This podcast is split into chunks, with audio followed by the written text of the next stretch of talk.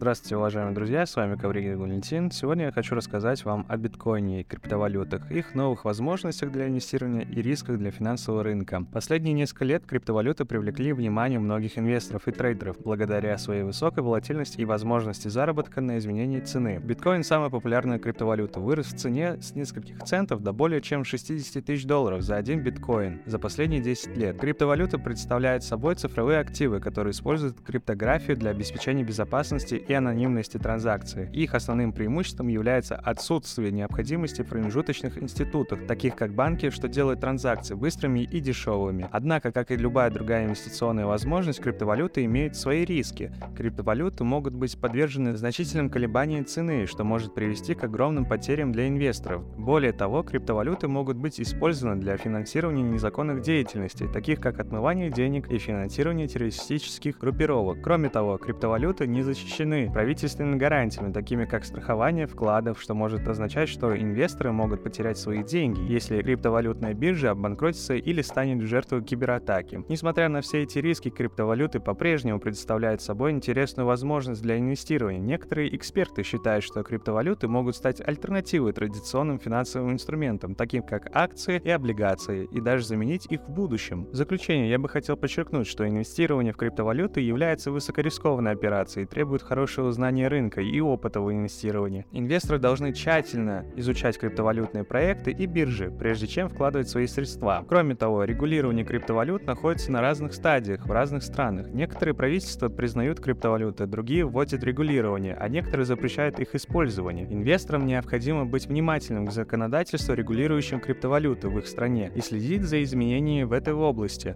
Спасибо, что послушали данный подкаст. Всем спасибо, до свидания.